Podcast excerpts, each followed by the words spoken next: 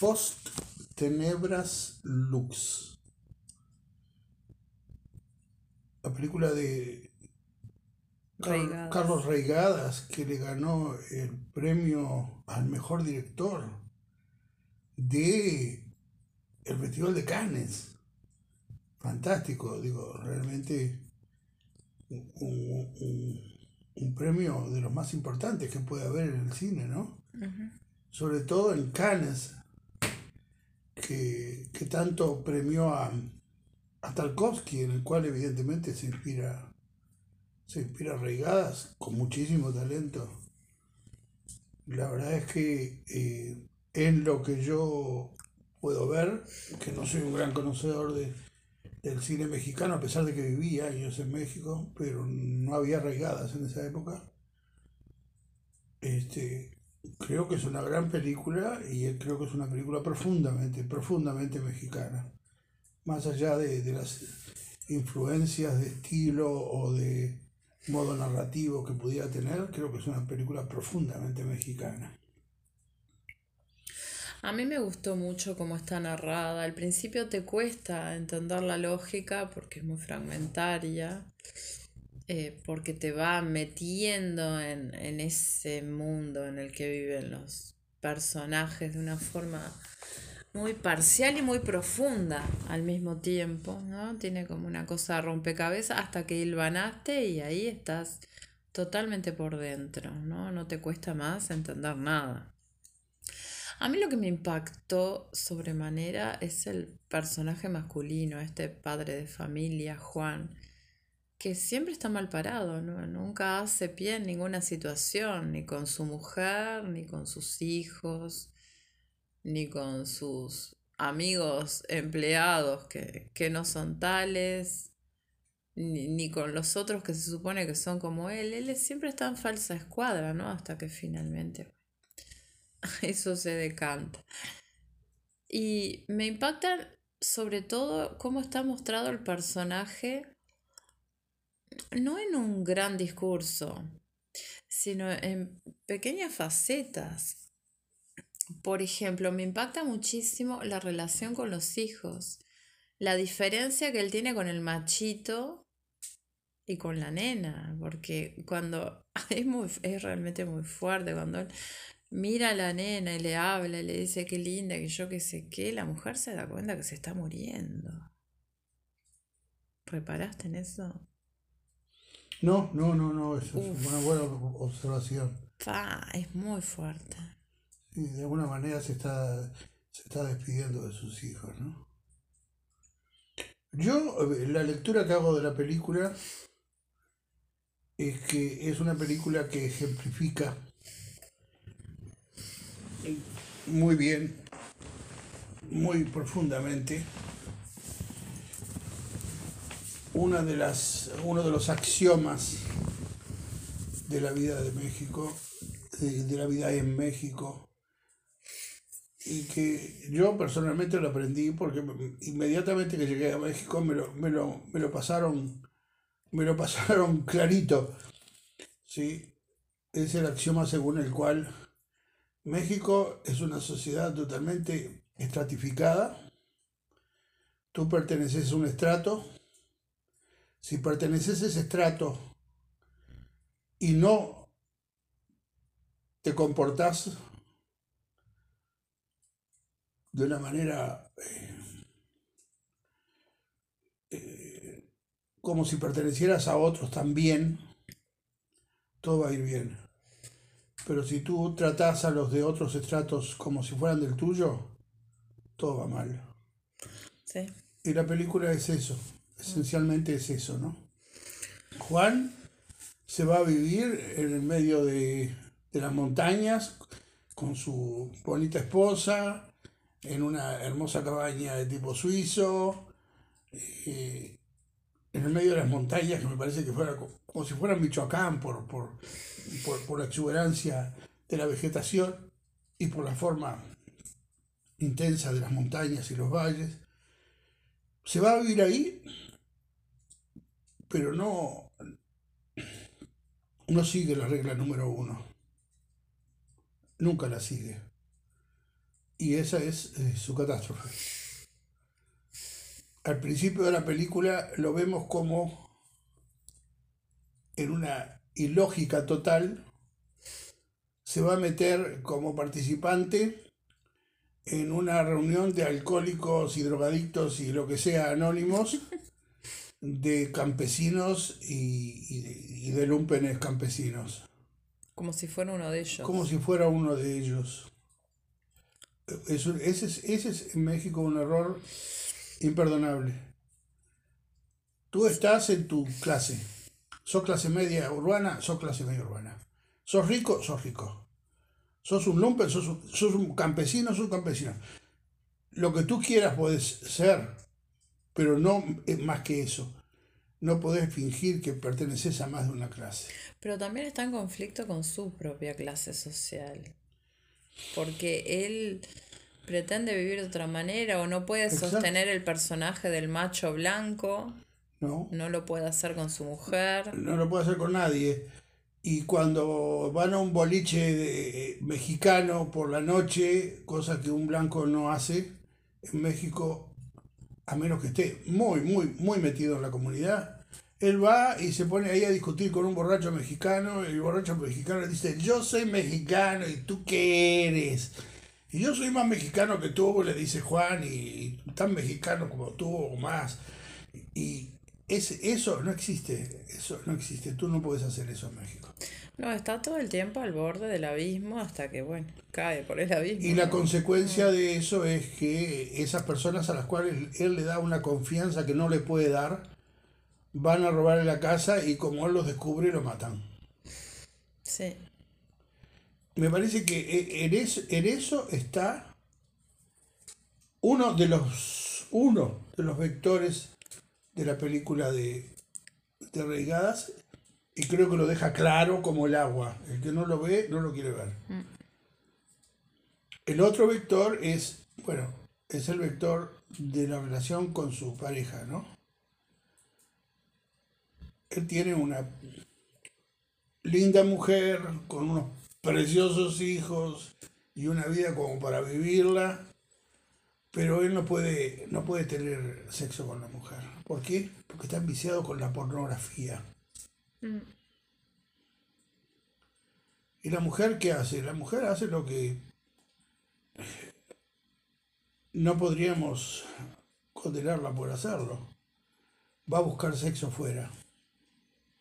Ah, las circunstancias son por demás folclóricas también. Sí, pero, pero son muy mexicanas, ¿no? Es una especie de club de franceses con admisión para mexicanos, club tipo Partus como lo llaman los franceses, son los cuales... Para mexicanos que hablan en francés. Sí, no, que hablan en francés, mm. o por lo menos que entiendan.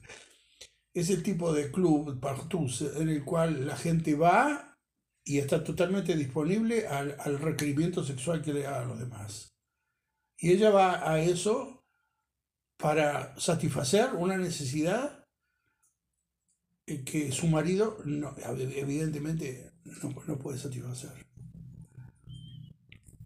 Ellos evidentemente son una pareja linda que se quiere en el fondo, que tiene dos hijos preciosos, pero que en algún, en algún, en algún, en algún momento perdieron el hilo. Sí, él está cargado de violencia, ¿no? Y él no le asume esa violencia. Y eso se manifiesta con los perros también, que le pega un perro, no sé en qué termina, si lo mata o lo deja como. Pero Ahí está claro, esa violencia que él tiene con la que él no puede, él no, no puede consigo mismo, no puede interpretar ese papel que él quiere mixto entre la cultura blanca macha, macha y, y la mexicanidad. Él trata y naufraga en eso.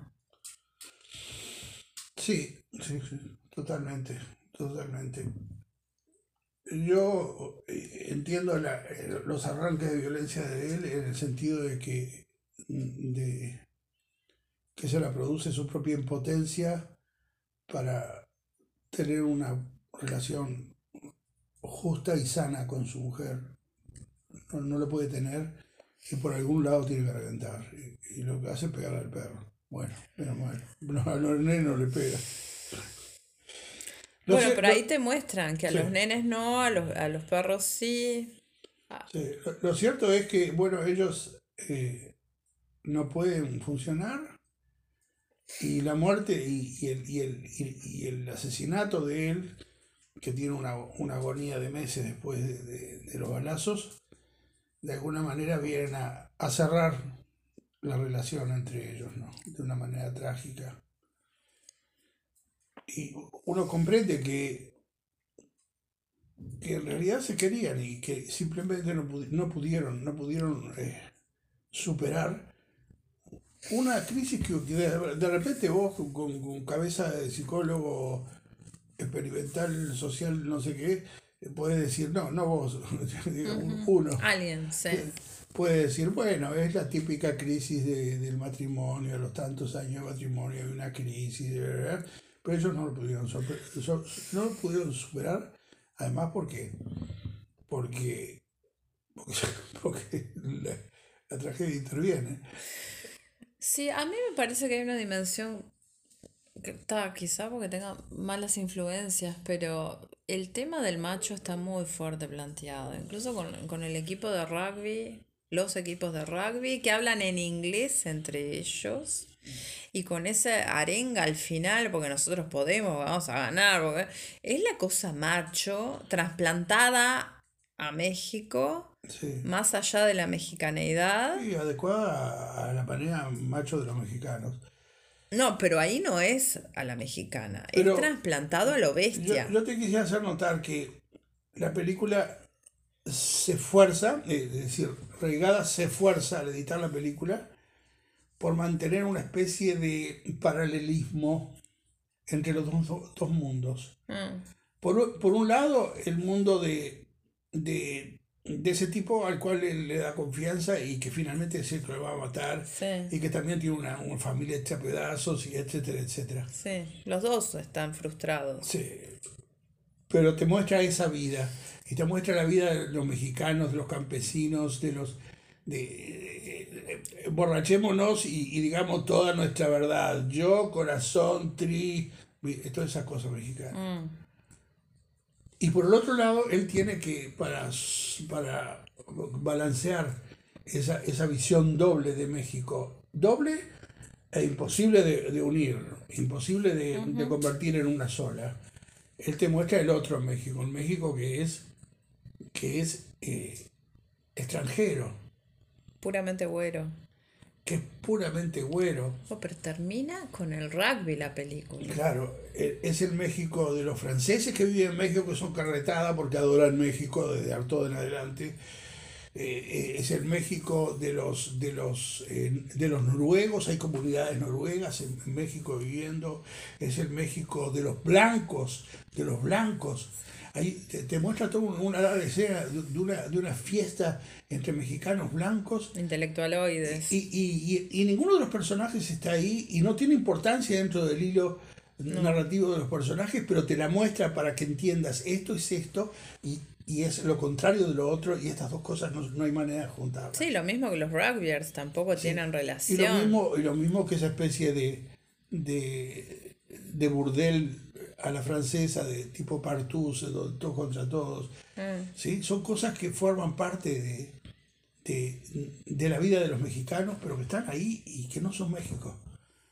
Y los mexicanos sienten que no es México. Esto, esto eres tú, esto soy yo. Pero ahí están tranquilos estos pseudo franceses y pseudo ingleses. Sí, no, están, están, En están sus medios están tranquilos. porque los mexicanos que tienen acceso a esos medios son ricos y se sienten más franceses que, que los franceses y se sienten más norteamericanos que los norteamericanos. Están en otra. Es el otro México. Es definitivamente el otro México. Y hay en, ese, en, esa, en esa dualidad, en ese paralelismo, hay, hay la escena final, me parece que resumen, resume, resume la cosa. Porque ellos que son mexicanos y que están, eh, él, él se está muriendo y, y ella le canta una canción en inglés, Mm, una canción guaranga tipo en inglés, eh, tipo los Carpenter, no una canción profunda mexicana de las que los mexicanos llevan en el alma y que las cantan con los ojos llenos de lágrimas, no. ellos se les llenan los ojos de lágrimas, pero con una canción tipo, ya te digo, tipo con los Carpenter. Entonces, en, e, en esa escena, de alguna manera, hmm. de alguna manera la, e, ese paralelismo imposible entre los dos Méxicos que hace pelota a Juan, hmm. eh, se, se, consuma, ¿no? Sí, a mí me, me gusta esa estética de la película, de como de ilustrar lo que está pasando con personajes ajenos a la trama. Lo mismo de estos viejos que están jugando al ajedrez ahí en el medio del campo. Pero ellos son blancos, pero están adaptados. ¿Viste? Ellos hablan el código mexicano. Totalmente. Uno es blanco, los otros son mestizos. Del que los que juegan al ajedrez. Son clase mediero, son clase media pero, pero no por eso son menos mexicanos. Pero los que juegan al ajedrez el que habla con mucha El que habla con mucha suficiencia mm. eh, es, es, es, un tipo de mexicano que yo he conocido que es el mexicano realmente culto, que tiene una facilidad de palabra increíble y que tiene una claridad de pensamiento increíble también. Y se hace notar en la escena. Ese, ese, ese, esa persona que evidentemente no es un actor está ahí para mostrar eso, ¿no? Para mostrar esa esa, esa cosa, esa cosa principesca que muy a menudo tienen los mexicanos. Con respecto a los actores, yo me pregunté en muchos momentos, ¿son actores o no son actores? Los nenes son los hijos de él, evidentemente, eh, del eh, director. Sí, sí, de hecho. Yo, pienso, que, yo pienso que en la película actores debe haber dos o tres. Capaz que la mujer y el, matrimonio. es, actriz y seguramente el chico también, Jiménez, es, actriz, es actor, perdón, y, y alguno más habrá, pero no muchos más. ¿eh? Es, un blend que hace él que le sirve, porque si fueran todos actores, ese sabor verdadero a lo mexicano blanco y a lo mexicano mexicano, no lo puede conseguir. No lo puede conseguir con actores que están jodidos ya por, por, la academia, por la formación actoral, por la televisión, por el laburo de, actor, jamás, jamás emerge esa cosa en estado puro. Porque esa cosa en estado puro emerge en el lenguaje y emerge en el fraseo, en la manera de hablar. Y, eso no se consigue con actores, con actores profesionales, no al menos en México. Porque en México los actores, la mayor parte de los actores trabajan para, para los grandes conglomerados y para las grandes empresas, ¿no? Sean de espectáculos públicos o sea de televisión. Y está esa cosa medio declamatoria también, ¿no? Un estilo que prendió mucho acá también en el Río de la Plata. Sí, también, por culpa de Margarita Sirú. Pero bueno, eh, eso acá no está. Reigadas es suficientemente inteligente y riguroso como para saber que puede me, echar uno o dos gente que él conoce y que le responde, pero no más. Es muy probable que las demás películas arraigadas, que no hemos visto todavía, mm. Pero que sea así siempre, porque es, muy importante eso. ¿Y qué opinas de esa especie de degradé que trabaja con la cámara? O, un fuera de foco muy calculado. Sí, sí, no, no, no tengo una opinión sobre eso, pero sí tengo una opinión sobre y me impresionó profundamente y creo que es lo que le ha redituado un premio como el de Cannes, mm. eh, la manera como la película está eh, puesta. Hay, una, hay un exceso de mundo en la película. Todo es demasiado. Mm. Ese paisaje eh, tropical, caluroso, húmedo, las escenas en la playa con el, con el, Pacífico ahí, con las olas tremendas del, lado del Pacífico, este, eh, la manera como se comportan los ricos mexicanos en sus fiestas. Siempre, siempre es mucho y es demasiado, ¿viste? Eh, si tú fueras a seguir el hilo de la película, el hilo de la película da para 30 minutos. La película dura dos horas. Todo lo mm. demás es exceso. ¿Pero exceso de qué? Exceso de mundo. De realidad. Exceso de realidad. Porque eso es lo que es realmente el tema de Regadas. la realidad mexicana. Sí. ¿Mm? Entonces, si va a una escena de, de sale escena de cantina mexicana de, de pueblito, ándale, ahí tienes todo lo que necesites. Míralo hasta que te pudras. Aquí está la musiquita, aquí están los mexicanos. El grupo de autoayuda me encantó. El grupo de autoayuda, ni hablar. ¿Se necesitaba todo eso para que él hiciera su papel, para que dijera lo que tenía para decir en Sí. esa escena? Ah, yo creo que sí. Sí, pero por exceso. Está, pero es una estética que funciona muy bien. Hay otra, otra, otra escena preciosa cuando están comiendo sus moles. Mm, Se hace agua la boca. Al que ha comido mole poblano, mole de. Bueno, da, te- te- te agua- ya. Pero te quiero decir, ahí están los mexicanos comiendo mole como comen el mole. Con el taco, con, con la tortillita en- enrollada y dándole como si fuera un pedazo de pan y con la otra mano dándole al, al mole. Eh, está realmente está la manera como son.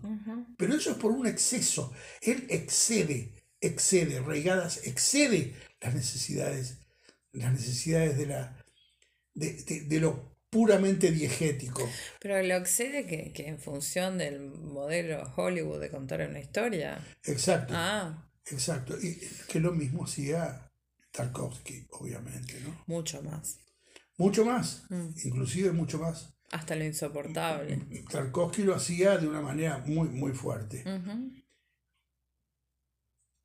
Yo estuve... Ah, pero acá no, acá no se te vuelven gigantescas las escenas. No, no porque, bueno, estás, estás embelesado mirando, porque cada escena es una especie de pequeño documental nervioso de, de- de- de- de rincones y extremos de la vida mexicana, ¿no? Sí, quizá influya también la fascinación que uno siente hacia México. Hacia México, ni hablar, y, y el amor, pues en mi caso, por, por todos los años que viví, por todo... lo- No sé, digo, este...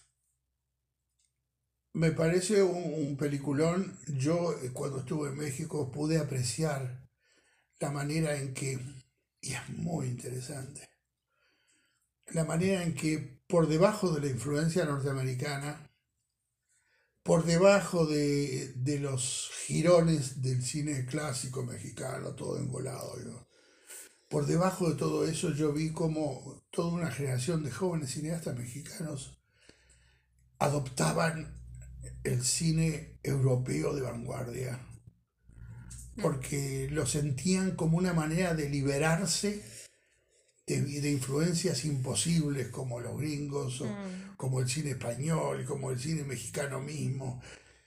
E- Y, y adoptaron esos, ese, ese cine desde los 60, sobre todo el, el alemán, eh, que, que era, que era tan rudo desde el punto de vista del lenguaje, tan seco, tan fuerte, tan Están haciendo trabajar al espectador. haciendo trabajar al espectador, pero a marchas forzadas. Porque el espectador, ¿qué, qué hace con esa película? ¿Qué hace con todos aquellos enanos corriendo como locos de Claro, o con esas películas hieráticas, como, como, como la de Fassbinder.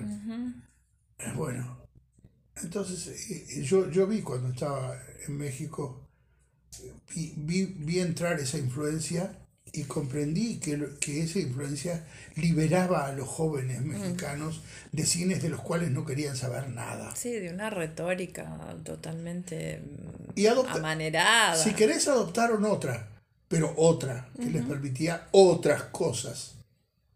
Sí, Y esas otras cosas, la más importante es ver a su propio país. claro, pero acá es como, como un poco decías vos, ¿no? Que es como una estética de pedazos de realidad que se incrusta y, y vos haces lo que puedas. Al principio a mí me costó un poco, después ya no, como que entré en la Una vez lógica. que entras en la lógica... Está- pero está esa lógica, está bien La, hecha. la- la lógica está por debajo y está como eh, un hilo tenue, pero tú tienes que seguirlo. O no mires mi película. No, pero está ahí, si te agarras de él, vas para adelante. O no, mires, o no mires mi película. Podés ver otras cosas. bueno, tenemos que agradecer a Rafa Juárez por la recomendación de Bien, Arraigadas. bien, bien, bien, Rafa. Bien, Rafa. eh, descubrimos un cineasta de, de notables proporciones. Sí.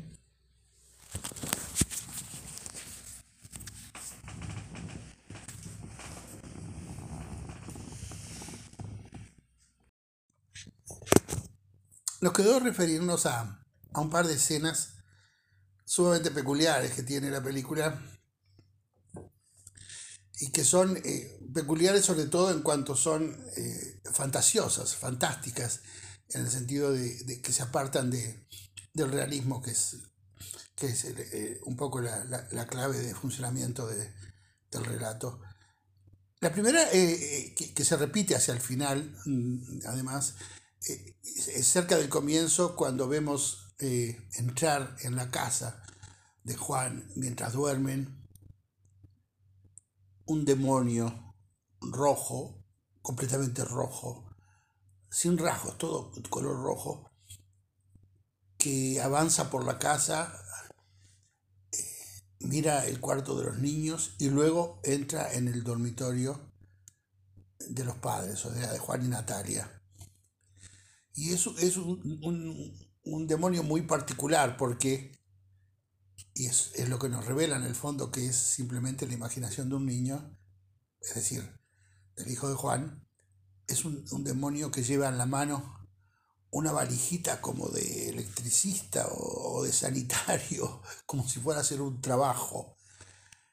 Eh, sí, pero además es una figura de luz, como si fuera de neón, como un cartel que se ve en un comercio.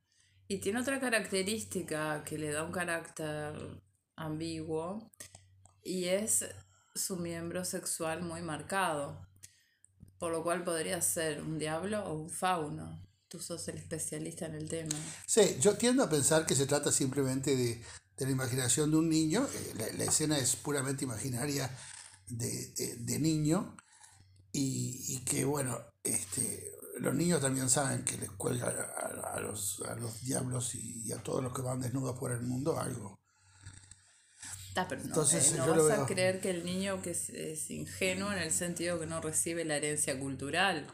O sea, que esa figura está cargada sexualmente. Sí, pero lo, generalmente los niños no, no, tienen un conocimiento de la, de la mitología grecorromana, sino que eh, sobre todo en México con la que cargan es con la mitología del cristianismo, ¿no? Claro, pero arraigada sí la tiene. Entonces pone ese elemento... No sé qué tiene arraigada, yo no lo conozco como, como ser de cultura, y... Pero él pone ese elemento ahí. Sí. Acepto la ambigüedad de la figura. Ajá. Pero en todo caso, eh, lo que sí me importa subrayar es que esa escena es la, la imaginación de un niño, ¿no? Sí, sí. Pero eso, desde ese punto de vista psicoanalítico, que en general rechazás, digamos que el niño lejos de ser asexuado es un polimorfo sexual, o sea que la interpretación por el lado de, de, lo erótico, desde ahí se sostiene.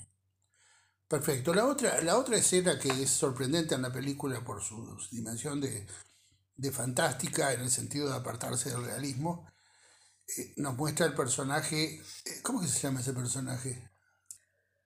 El que mata a Juan. El que mata a Juan, eh, que... Sí, el 7 le dice. El, el personaje que le llaman el 7. Eh, ese personaje que es un personaje básicamente desesperado porque todo en la, mal, en la vida le va mal y todo lo hace mal, aunque quiere corregirse, pero no puede porque todo le hace mal, y que es el que va a robar a la casa de Juan y que al ser descubierto le pega un tiro a Juan, lo mata, y luego también es abandonado por su mujer y sus hijos es un personaje básicamente desesperado, ¿no?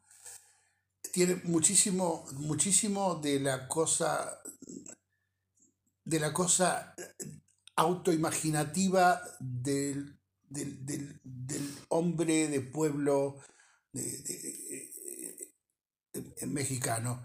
Es decir, así como en, por ejemplo, nuestra música, en el tango, eh, se habla de compadritos y se habla de, de, de, cierto tipo de vida nocturna, etcétera, etcétera. Bueno, también en, el imaginario de los mexicanos está eh, ese personaje al que siempre le va mal, que, que, todo lo hace mal y que vive en una especie de desesperación, eh, abandona a sus hijos y se entrega a la bebida, etcétera, etcétera. Bueno, el 7 representa ese tipo de personaje.